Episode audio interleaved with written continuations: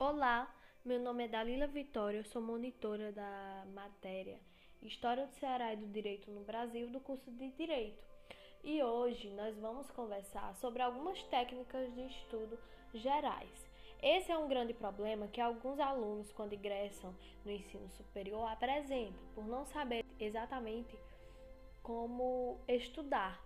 Então, mediante alguns ensinamentos dos nossos próprios professores da Unileão e uma bibliografia que eu vou passar para vocês no nosso próximo episódio, nós vamos conversar sobre essas técnicas de estudo através de cinco passos.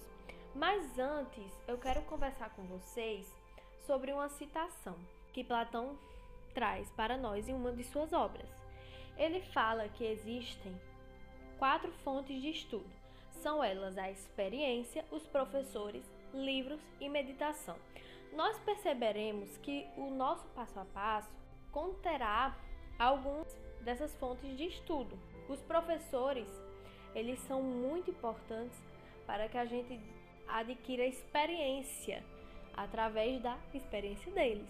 Os livros para que a gente aprofunde o nosso conhecimento e a meditação para que a gente estabeleça conexões entre o que já sabemos, o que aprendemos, o futuro, o presente, o passado e muitas outras coisas. Então é importante que a gente tenha um estudo guiado, um estudo consciente, procurando um fim até quando vamos ler, nós precisamos procurar a finalidade daquele livro, seus pontos principais, seus principais aspectos, certo? Então vamos começar. O primeiro passo para ter uma aprendizagem completa é assistir às aulas. De fato, quando a gente tem o primeiro contato com algum assunto, não sabe absolutamente nada, é muito complicado já começar lendo alguma bibliografia. Nas aulas, os professores geralmente têm uma linguagem mais fácil, mais acessível e também tem metodologias de ensino muito mais acessíveis para nós.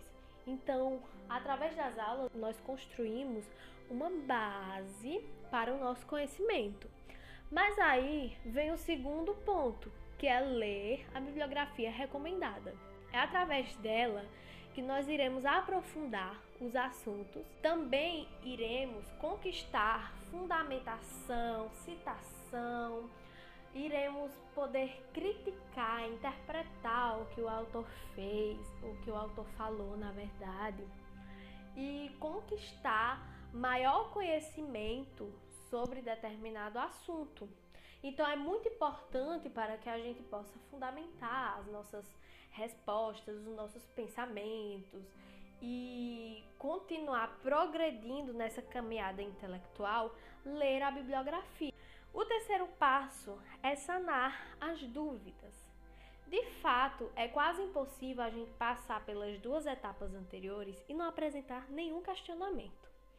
Então, é bom anotar se for uma dúvida sobre conceito, sobre alguma outra coisa que a gente não conseguiu resposta, é bom anotar para depois sanar através das plataformas de pesquisa ou de nós monitores que estamos aqui disponíveis para vocês. Então não deixem que a sua formação apresente lacunas não deixe que você fique com dúvidas que nunca serão sanadas e sempre aparecerão novamente, porque você agora está construindo a base para que no futuro outras matérias que aparecerão vocês possam ter conhecimento necessário para aprender.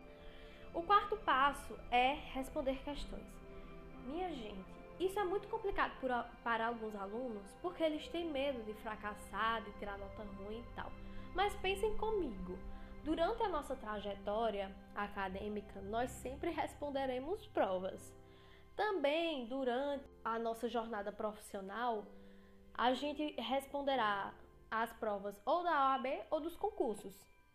Então, nós precisamos treinar de agora com esse modelo de teste certo? Então é muito importante para verificar quais são os pontos fortes e fracos que você tem, como forma também de revisar Então respondam questões. E por último, é muito importante revisar. Revisar também é um pouco complicado para alguns alunos, mas vocês conseguem fazer isso de forma muito tranquila através das próprias questões, das aulas, talvez as mais curtas sejam mais legais, só para revisar mesmo, e também através dos resumos que vocês fazem no caderno. Isso é muito importante porque quando a gente repete algum assunto, a nossa mente tende a gravá-lo de uma forma melhor. Eu vou dar um exemplo aqui para vocês. Tenho certeza que a grande, esmagadora maioria conhecerá. A barata diz que tem sete saias de filó, pois é. Vocês sabem cantar isso porque vocês repetiram muito na infância. Então, por repetirmos, o nosso cérebro até hoje, na idade adulta, lembra-se disso. Mesmo que a gente hoje em dia não fique cantando esse negócio, né?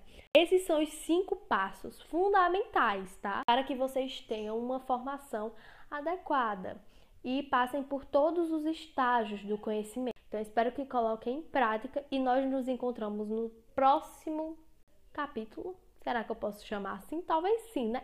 no próximo capítulo para conversarmos sobre interpretação, compreensão dos textos que a gente lê. É muito complicado?